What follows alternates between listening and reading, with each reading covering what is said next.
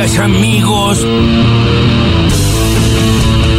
con el secretario general de la bancaria, Sergio Palazzo. Nuestra paritaria terminó en diciembre del 2021, es decir, hace cuatro meses que deberíamos tener acuerdo salarial y después de cuatro meses y no alcanzar un acuerdo, razonablemente hemos lanzado una medida de fuerza ante la, la falta de acuerdo. Nosotros decimos que queremos cobrar lo que los propios bancos dicen que va a ser la inflación. Ellos hacen relevamiento de expectativa de mercado en el Banco Central y diagnostican inflación. Y ellos dicen concretamente que la inflación va a ser entre 60 y 67%. Entonces decimos que queremos esta discusión. Trabajo muy duro, como un esclavo y de... Ay, ya se me olvidó todo. Bueno, páguenme dinero.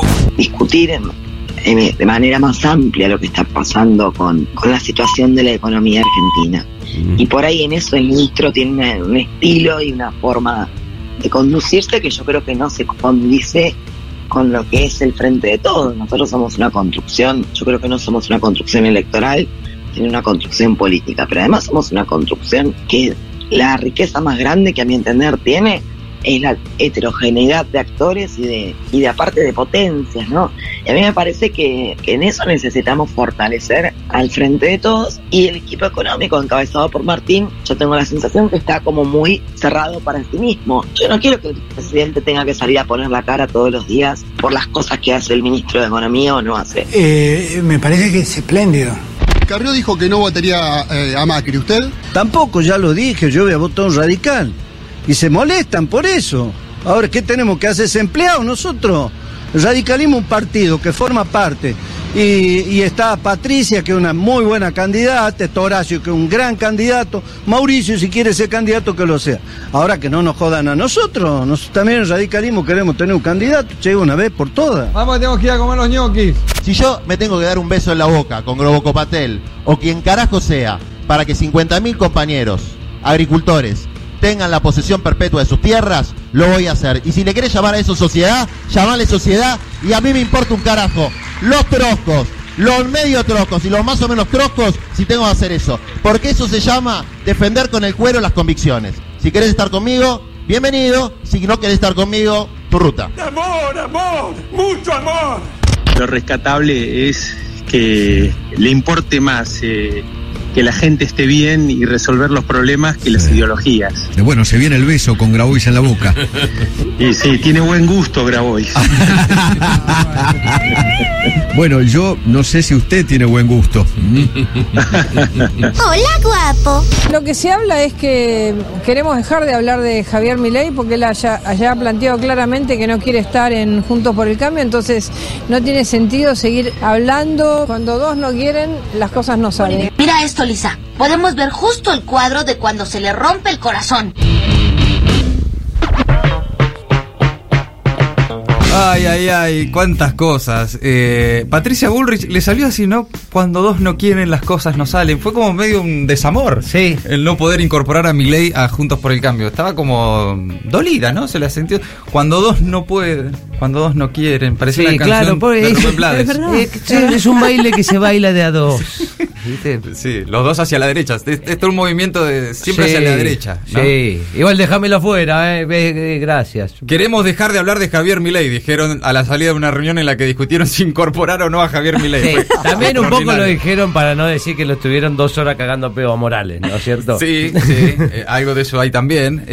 Gustavo Grobocopatel, en diálogo con Feynman, una particularidad de las últimas horas, que Grabois, Juan Grabois, el dirigente social, dijo que besaría en la boca en una, en una, hay una, actividad con, con, con, algún sector también vinculado a, estas actividades, en el que dijo, mira, si hay para 50.000 puestos de trabajo para compañeros, yo le doy un beso en la boca a Grobo Claro, estaba ahí Grobo Claro, estaba Está, lo estaba escuchando. Sí, estaba. Mira, es así que eh, eh, un poco eh, fastidiado con el tema del, de los troscos. Claro. Eh, le, hinchó las pelotas el, trotskismo, dijo si hay que darle un beso en la boca, si le tengo que dar un beso en la boca a claro. Patel para que los compañeros sigan trabajando, se lo Sí, se lo doy. No, pero claro, viste eh, esta etapa de literalidad absoluta que atravesamos. Sí, claro. Hay gente imaginando que de verdad grabó y les daría un beso en la boca a Grobocopatel. ¿Y qué diría Grobocopatel de eso, etcétera? Bueno, Gerardo Morales aseguró que no votaría a Macri el radicalismo quiere tener un candidato de una vez por todas. Es que ya los tuvieron, eh, Morales. Parece que sacan pocos votos. Eh, la verdad es esa. Sí. De hecho, incluso en aquella en aquel triunfo 2015 de Macri. Sí, claro. Está bien, medio armada y medio para que gane Macri, pero hubo una paso Con radicales. con Ernesto Sanz. Sanz. ¿Se acuerdan de Ernesto Sanz Sanz? y, y, ¿Y Carrió? Y Carrió. Eran Macri, Carrió y Sanz. Obviamente ganó Macri. Y obviamente perdió Sanz. Claro, sí, Que obvio. Siempre el radicalismo sale último. Eh, también, por otro lado, Cecilia Moró sobre Guzmán. Los que lo están cepillando a Guzmán. Hace tres días que no paran de darle de todos lados. Dentro sí, del sí. frente de todos. Es rarísimo, chicos. Ya me parece que está recontra ratificado por Alberto. Eh, y sin embargo le siguen dando, lo cepillan, lo cepillan, lo cepillan a ver si en algún momento logran lo que quieren. Es a favor de Alberto lo que estamos diciendo. ¿no? Viste que era- era la- No, es porque Alberto tiene que salir a explicar lo que no hace el ministro. Por eso. No, no, lo que no está claro todavía es a quién proponen en su lugar, ¿no? ¿Y para hacer qué? Ese es el. Claro. Bueno, también habló Sergio Palazzo, el secretario general de la bancaria, esta mañana acá en el Destape Radio. Todo eso entre las voces destacadas del día. Ahora las noticias en Maldita Suerte. El bono y la página caída. Refuerzo de ingresos. En el inicio de la segunda etapa de inscripción hay más de un millón de usuarios en espera. En el día en el que comienzan a convivir aquellos que aún no se registraron para cobrar el beneficio de ANSESIS, quienes ya hicieron el primer paso y buscan completar la segunda etapa, en hora de la mañana podía encontrarse una fila de más de un millón y medio de personas a la espera de ingresar al portal. Como nos contó ayer Gaby de Lelisi, desde el organismo que conduce Fernanda Raberta, admiten que hay una espera, pero aseguran que en los nueve días que quedan de inscripción, todas las personas podrán hacerlo. Poquitito, pero no alcanza. El gobierno anticipa que la inflación de abril será un poco más baja que la de marzo. La portavoz de la presidencia, Gabriela Cerruti, afirmó este jueves que la inflación de este mes va a ser un poquito más baja que el 6,7% registrado en marzo, aunque advirtió que eso no quiere decir que deje de ser un problema con el que se va a tener que seguir lidiando todo el año, al tiempo que señaló que el gobierno está eh, concentrado en sostener el crecimiento y que sea con redistribución. Me gusta. Juntos por el Cambio rechazó una alianza con Javier Milei. La mesa nacional de la alianza opositora reunió a Macri, Larreta, Morales, Vidal, Patricia Bullrich, estaba también Lustó, Pichetto, Negri y Cornejo, para limar asperezas de cara a la campaña 2023 y aclaró el- la oposición a través de un comunicado oficial que no contempla la incorporación del diputado libertario. Nunca podríamos ir en un espacio que ha sido corresponsable del fracaso, fue la respuesta de Milei, que además la semana pasada había dicho que si Macri y Bullrich querían sumarse a su espacio, los recibiría con los brazos abiertos. Borrachera y Malvinas, segunda parte. Amplían una denuncia por traición a la patria contra Macri por el acuerdo Forador y Duncan, a partir de la infidencia del diplomático británico que aseguró que el ex vicecanciller Carlos Foradori firmó borracho el polémico acuerdo por Malvinas durante la gestión Cambiemos, la abogada Valeria Carreras, que además representa a familiares de los tripulantes del Ara San Juan, amplió su anterior denuncia por traición a la patria contra el expresidente Macri. Recordó que por el pacto Forador y Duncan, la Argentina se comprometía a remover todos los obstáculos que limiten el crecimiento económico de las islas, una indolente sesión de soberanía que junto al episodio de la firma en estado de ebriedad resume el desprecio del macrismo por la cuestión Malvinas. Palazo para los bancos. Hay paro de trabajadores bancarios en todo el país por 24 horas. Es en reclamo por la recomposición salarial. La Asociación Bancaria reclama un aumento del 60%, mientras las entidades financieras ofrecen un 45%. La propuesta fue rechazada y durante el día de hoy no hay servicio bancario y está convocada una movilización para la semana que viene. Para arriba, pero tranqui. Leve aumento de casos de COVID y de positividad en Argentina, pero con pocos pacientes en terapia intensiva. A nivel nacional, la positividad pasó de 7% a principio de abril a estar este miércoles cerca del 10%. Y lo mismo sucede en la ciudad de Buenos Aires.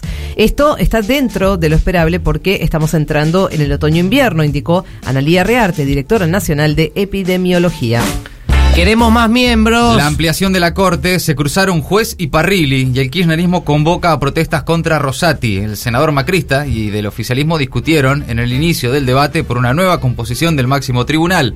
Para mayo ya se convocaron tres manifestaciones exigiendo la renuncia de todos los magistrados. La discusión va a seguir el próximo miércoles. Por otra parte, el nuevo Consejo de la Magistratura se pronunció por primera vez y excluyó de un concurso a un juez procesado por corrupción. La resolución fue unánime, lleva la firma de Horacio Rosati, presidente de la Corte Suprema, que debutó también como presidente del Consejo, y la de otros 17 integrantes del organismo. Mickey contento. El gobierno aprobó la propuesta de desinversión de Disney para fusionarse con Fox. La empresa Media Pro se quedará con 11 contenidos fundamentales que habían sido objetados por la Comisión Nacional de Defensa de la Competencia. Con esta decisión se da por aprobada la fusión ESPN Fox. Uribe a juicio. El expresidente de Colombia, Álvaro Uribe, jefe del partido gobernante, deberá ir a juicio por presunta compra de testigos y fraude procesal. Así lo resolvió la jueza Carmen Ortiz, que rechazó el pedido de la Fiscalía para archivar el caso que involucra al exmandatario y también ex senador. La decisión, sin embargo, es de primera instancia. Por lo tanto, podrá ser todavía apelada por la defensa, la defensa de Uribe, acusado de manipular testigos para desacreditar al senador de izquierda Iván Cepeda después de que éste lo denunciara ante el Congreso por supuestos nexos con el paramilitarismo. Maldita suerte. Una mirada absurda de una realidad crítica. O una mirada crítica de una realidad cada vez más absurda.